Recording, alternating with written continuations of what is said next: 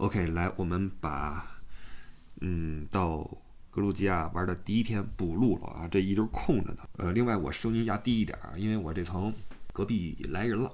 然后尽管说这隔音也还行，但是呢，我这个心里有有问题啊，旁边有人我没法录音，所以我声音小一点。到了第比利斯啊，然后一觉醒来，带着大哥去往了一个酒店。大哥去陪影帝以及各位领导，然后我呢就跟大哥呃发给我的这个伴游啊，美女伴游啊，一起开始了在第比利斯的游览。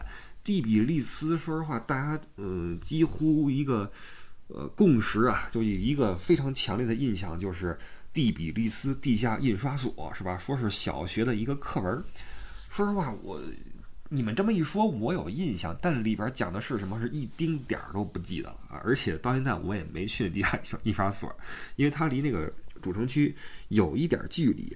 然后因为我在那儿开车开出阴影来了，所以我也就没开车去啊。所以加上第一天也是早上起来起比较早，然后下午回去休息了一会儿，晚上又出去玩了一会儿那个叫自由广场那一边，然后走了走夜景哈。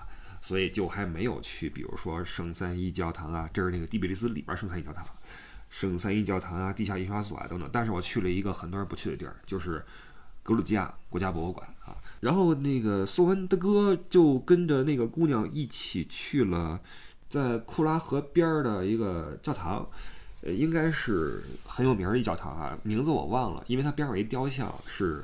呃，是蒂比利斯之父还是格鲁吉亚之父？我我也忘了。呃，说是因为这地儿以前不是首都，呃，是因为后来发现了温泉，才到才迁都到了这里。那就是那个硫磺浴啊，我还没浴呢。说回来的话，下回跟听友一起吧。上次跟听友一起在呃冰岛泡了那蓝湖啊，感觉非常好。下次有机会，因为什么呢？呃。伴游跟我说，他们去那儿泡都是租一包间儿啊，包一房，自己人在里头泡。如果你不是这样的话，就要自己去跟人混浴，那你这这就怪别扭的，对吧？所以下回跟听友啊，咱们一块儿包一包房，咱一块儿去硫磺浴一趟。啊，说是，呃，这位蒂比利斯还是格鲁吉亚之父呀，打猎完了，猎鹰飞出去之后呢，久久没有回来。四处去寻找，一看发现了一个池子，呃，猎物以及鹰都泡在了池子里，煮熟了，就知道哎，这地方有温泉，这样才把那个才把首都从旧都迁到了这个新都。然后这个教堂呢，也就这么说吧，呃，因为还是那句话，老跑意大利的话，包括像德国呀、法国呀，你真的在教堂的这个精美程度上，里边这珍宝的这个。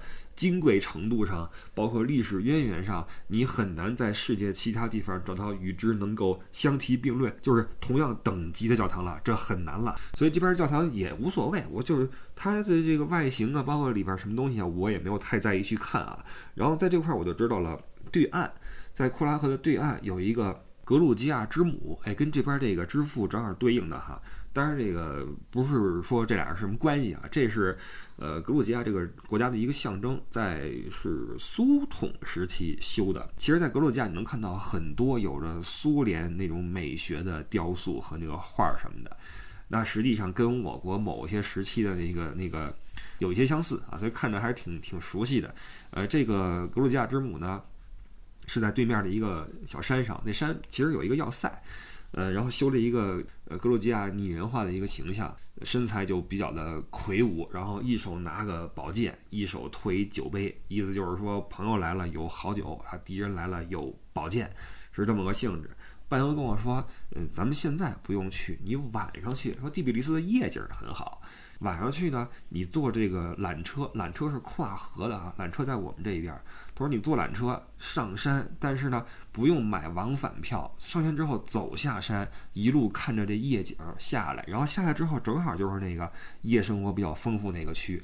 所以你看啊，为什么说伴游很重要，这信息很重要，咱们听友们。大学生这个阶段的朋友比较少，都是一些上班族或者退休的朋友。你说多花时间做做攻略的话也难受，所以有这种现成的是很重要的。为什么我说这地方吃攻略？它是有历史有故事的啊！所以我那天只是寥寥听了几耳朵，但是真的很有用。因为如果没有这伴游的话，说真的，因为蒂比利斯这个城市啊，它的格局比较的，嗯，就怎么说呢？不整。就是我发现了一个现象，有河穿城而过的城市。格局往往都，因为它是沿河而建，懂我意思吧？它不会说我们定一个广场市中心，然后一圈一圈往外建。那你听就就是我是北京和成都生活惯了的话，会 会用这种格局去分析一个城市。但是如果说你城市里边有条河的话，那就不好说了。尤其是我最觉得崩溃的是哪儿呢？不是说不好啊，而是我难以适应的是哪儿呢？就上不了手，就是武汉。就是那那江，你这包括重庆那江，然后高高低低，左左右右，就就不知道怎么办了。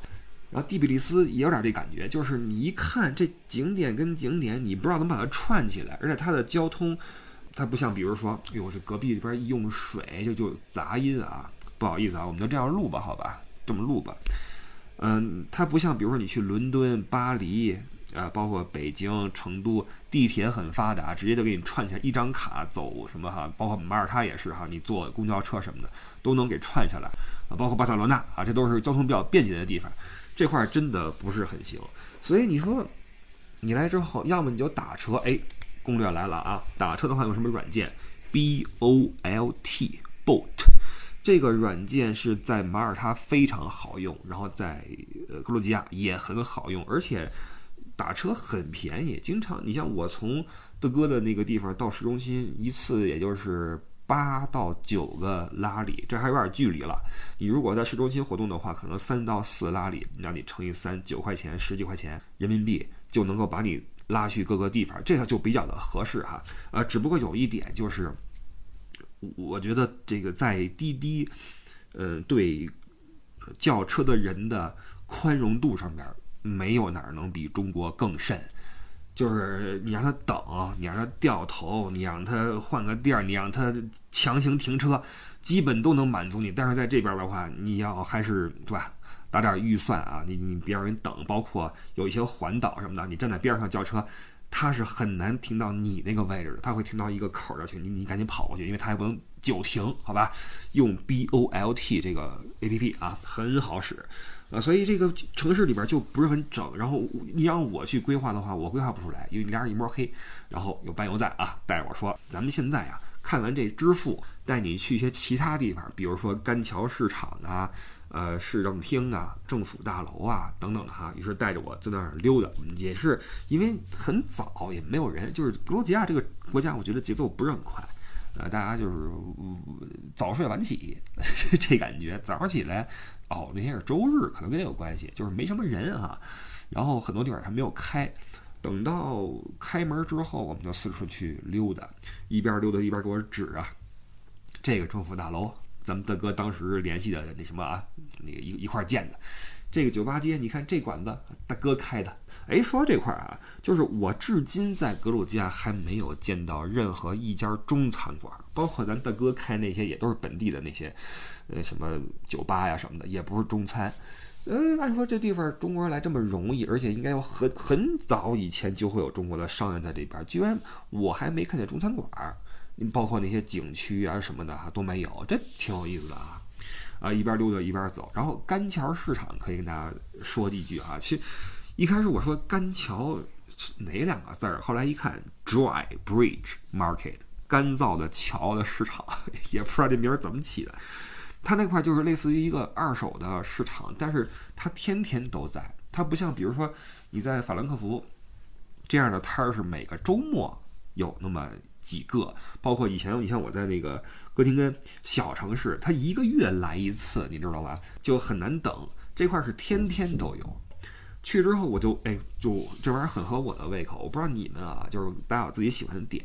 我特爱逛那些老物件儿，就是老的。你像中国的话，就是你就比如说北京潘家园，对吧？老的什么铜钱儿啊，什么首饰盒啊，啊发报机呀。什么老杂志、老书刊呐？我特喜欢这个。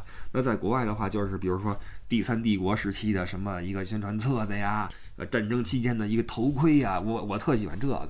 完了，我就搁那儿转悠，搁那儿淘。我不是拍了个短视频嘛，放上来哈，你们可以去朋友圈去看，我也发群里了。呃，就淘出来一个二战期间的一个，就怎么说呢？士官证还是什么呀？我不知道这玩意儿叫什么啊，就是军人的身份证，对，军人身份证在我身上揣着的，我就翻看，它都是用俄语写的，一翻译哈，看到这个的哥是一九一四年生，我就是因为这个才决定要买的，因为一九一四年是一战那一年，我觉得他生生的这一年挺有意义的，然后写了一下入伍的时候他的那个。呃，怎么说？职业职业特逗，是美发师。但是你看那照片，那哥们儿头发都都快半秃了，美发师。但是那个年代可能也不强调这个哈，你能你能给人剪明白了就行。身为一个美发师，然后征召入伍，参与战争，然后后边有一个表格，就是你你参与了哪些呃这个这个战役，呃获取什么奖章，然后都是无啊。可能这哥们儿平安入伍，然后平安退伍吧。对他退伍是因为什么？神经疼痛还是什么一个疼痛就退伍了，可能也是跟战场有关吧，这么一个一个事儿哈，就记录了这么一位本地的格鲁吉亚人的呃一个职业履历，我觉得很好玩。然后一问价钱，二十拉里，不到六十块钱，我觉得太便宜了，买了啊，买了一份，很高很开心啊，然后搁包里边准备拿回家去，就是时不时的看见这小玩意儿就也不贵，就买点啊。那市场什么都有，就是各种泵儿，然后勋章。包括那个奖，就是不是奖章，就是那个像我们小时候有有人集那个咱们那个像章嘛，对吧？这儿也有，列宁啊，包括那星星火炬，朋友们，星就是在座的哪位，你你我就不信谁是没别过星星火炬那个别针儿的。当然话也别说太满啊，我不我并不知道其他地方怎么样啊，但是对吧？那小时候必须得别那么一玩意儿，包括那个红领巾什么的哈。呃，看得出来这块的，呃，苏联留下的印记是非常非常深刻的。那跟交市场逛了好长时间，完了街上又四处的游走哈，还看到一块柏林墙，这是德国这个送过来的，照个相哈，这都有点意义。还在城里边去看了一个钟楼，钟楼的话每到整点会出来敲个钟什么的啊，就是一个底下也不少人围着看。之后就带着我走了走酒吧街，然后就吃午饭去了。这午饭这个。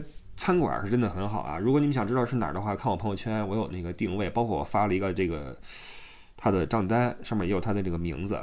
呃，应该是本地一个非常好的馆子，就是不论是从装潢上，呃，价格很实惠啊，很实惠，然后菜特别地道。我也发了菜的照片，也发了菜单的那个照片。嗯，有各个语言的在线的菜单，非常方便你点菜，而且价格非常公道。就在蒂比利斯的一个环岛的边儿上，就是这种地道的特色餐厅，没有当地人去指的话，你是很难找出来的。就是说真的，你如果只靠这个大家写的攻略或者什么谷歌评分，你不一定找得这么准。因为攻略的话，往往是吃到哪个觉得不错就写出来了。那之所以他觉得这不错，也是因为他撞出来了，对吧？他并不一定是那什么。带我去这家是白天就是一个大的院子哈，然后里边儿这个一大的一个屋子很有特色，然后晚上还有歌舞表演，是一个很有特色的地方，而价格还实惠。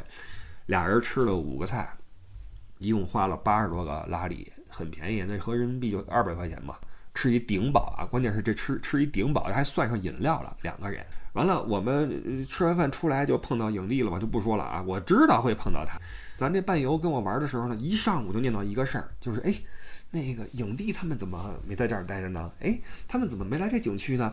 因为大哥带着这这个团在蒂比利斯各个景点在走，然后他是陪着我在那儿走，基本上是有很高的重合撞到一块的几率的，但是就是没碰上。结果这个很巧，中午吃饭终于碰上了哈。他很激动，我无所谓，我就是，对吧？就是又怎么样的？但他很很激动啊，过去之后。看什么的哈，但是职业素养还在啊，没过去去打扰他，看看这怎么回事就完了啊。然后当天晚上，他们是在一个会场里面有那个一个对吧，一个仪式，就在现场。那我呢，我说咱吃完饭就就歇了吧，你也别陪我转了，早上起来都起挺早的，回去歇一会儿，睡一觉，晚上我再出来自己玩。他说行吧。呃，回去之后我也没睡啊，就弄了弄照片，看了看攻略。就直接就出去了，因为我觉得我想去趟国家博物馆，没人推荐我去，但是我觉得都到首都了啊，去一趟吧，打车不开车了。然后到那块儿是差不多四点，然后关门时间是六点。我想的是别时间不够，我还挺着急。没想到啊，那块真的有点水，门票还挺贵，三十个拉里，相当于十欧元。这按照那个配置收十欧元，我觉得有点太高了。嗯，怎么说呢？一共只有三层啊，还还加上地下的半层啊，三层半。然后每层有左边一个厅，右边一个厅就没了，等于一共就六个厅加底下七个厅。呃，就底下是一些那个叫 treasure，就是珍宝，过去挖出来的一些考古学的一些东西。那往前数几千年到多少年的那个底下的那种遗迹什么的啊，确倒确实是历史很悠久。就是国家博物馆嘛，总是要告诉别人我们的历史有多悠久，这是也是正正常哈。但是。再往上的话，就我觉得乏善可陈。它一层哦，还不是七个厅，一层只有一个厅，它还是六个厅。一层那一个厅就是一些以前的那个头盖骨啊，猿人啊，什么人猿呀，那个头盖骨，包括一些呃剑齿什么猛猛猛犸象什么的那化石啊，告诉你这块以前的那史前的那个样子哈，然后人类进化的那个一个一个写出来。到了二楼。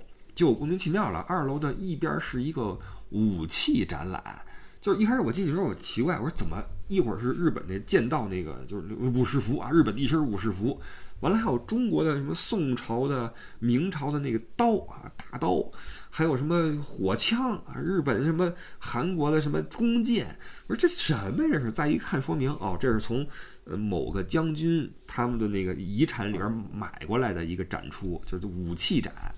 这跟这国家有什么关系呢？没明白哈，而且关键是他哪儿的武器都有。对面是想不起来了，因为实在是不重要。其实我最想看的是什么？我最想看到的是格鲁吉亚这个国家跟欧洲国家之间的那个往来，因为你是东正教国家嘛，你毕竟会有一个这个宗教传入的过程，包括中间的一些这个那个，但是没有。一嘴都没有提他跟欧洲，包括跟亚洲之间的那个关系，一点儿都没提啊！到了三层，啊，三层又锁了一个厅，那最后里外里就五个厅，五个厅收我三十个拉里，我太太黑了。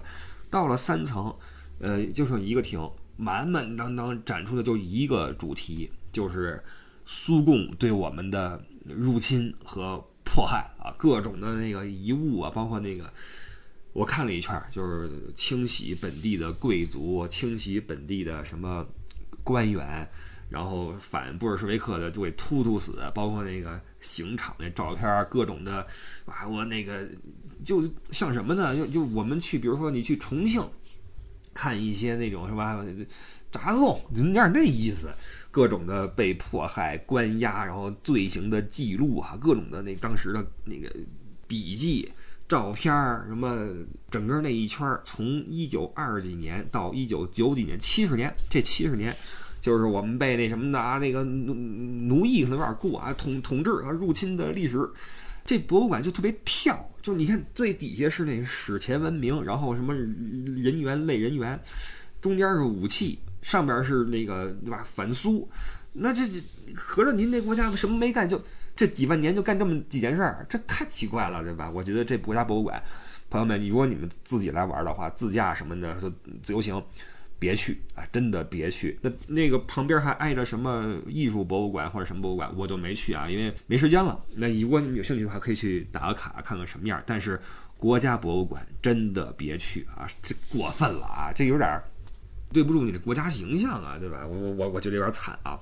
所以最后其实我不到一小时我就出来了，而且我上下了两次，你知道吗？我上下我最后看完之后一趟下来之后觉得不行了，太亏了，再上这一趟吧，又上这一趟，但是还是没看出什么所以然，就出来了一小时多点儿就出来了。我的计划是晚上去那个格鲁吉亚之母那块儿缆车上去看看，然后趁夜景下来逛逛街，但是这才五点多嘛，我在路边坐了会儿，然后那挨着一个主街，哎呦喂，老有那个。炫富的那些开一个保时捷什么的，搁那儿炸街，真的是太讨厌、太吵了。说到这块儿，我补一句，就是呃，通过在第比利斯以及往那个西格纳吉走一些山路和小路和村庄呀，我觉得这个此国的贫富差距还是有的。就是你能看到很多豪车在首都啊，但是招摇过市。但是你开出去一百公里，就是那个特别普通的村庄以及极其那个对吧那种村民什么的，这这差距还是在。所以跟那坐了会儿，这这太吵，我就又开始换地方，到那个缆车底下我就待了会儿，看天擦黑了去买票上去。这块给各位一个小小的。呃，建议就是你也甭买票了，因为你的信用卡往那个入口那个闸机那儿一刷，嘣儿你就进去了，所以你你就不用买票啊，这个信用卡很方便，一刷就进去了。呃，很快就到了对岸，转了一圈儿，那是个要塞嘛，看一看城市里边的样子，然后晃吧晃吧，天就黑了嘛，地下的灯慢慢亮起来，然后你也不用再缆车下去了，直接走下去，走一个小山路下去，呃，风景还可以哈。下去之后天也黑了，然后去趟酒吧街，挺热闹的，还是。有很浓重的生活气息，就是主街上边，呃，我们说它这城市有很多个中心点了，比如说圣三一教堂是一个点儿，完了河边那个教堂是一个点儿，然后自由广场是一个点儿。自由广场啊，伴游跟我说是晚上最热闹的地方，有几条主街哈都是人，果然我去了哈，呃，它并不繁华，说实话，它不是那种繁华，不像那种。比如说北京三里屯各种的名牌什么的，它不是，它都是一些很普通的一些店，但是人很多，有些酒吧什么，包括有一个餐馆一条街，都在外边说招呼你来吃饭呀什么的，好多人，呃，布置的很漂亮，各种的花儿啊什么。植物的藤蔓什么的哈，完了在一些街上有酒吧嘛，酒吧门口那个歌手在那儿唱歌啊，弹那个吉他的，玩键盘的，好多人在那儿录像哈，还是还是有一些生活的氛围的。呃，这是在第比利斯晚上晚上逛比较累之后，打个车又回到了那个酒店啊，就就睡了。这就是第一天，其实还挺充实的，中间还回去休息了一会儿啊，去了国家博物馆，去了主要几个景点，呃，去了干桥市场，完了。也就是差一个，有一个编年史纪念碑，还有一个圣三一教堂，还有一个是硫磺浴，这三个地方我没去哦哦，还有一个地下印刷所啊，印刷所，因为印刷所跟硫磺浴是肯定以后会去的，所以我也就不是很很在意哈，所以呃比较轻松的走完第比利斯，但是如果各位来的话，一天应该是不够的，你起码安排两天在这个城市，好吧，两天第比利斯，然后西格纳吉一天。往北边到卡斯别克可能要一到两天，完了你再往西边走啊，到巴统就得两天，再待一天再回来。你想想这一共多少天了？反正这个这地方啊，国家不大，但是每个地方都有很强的独特性，值得你东奔西跑。然后吃的都很好啊，呃，喝的更好，吃喝都非常爽。好吧，这期先录到这块吧，补上了我们在格鲁吉亚的这个提比利斯的那一天哈。行，那明天就我就继续走，然后回头继续给各位录这个见闻，好吗？这不叫攻略啊，叫一些见闻，好吧？感谢各位，我们回头见，拜拜。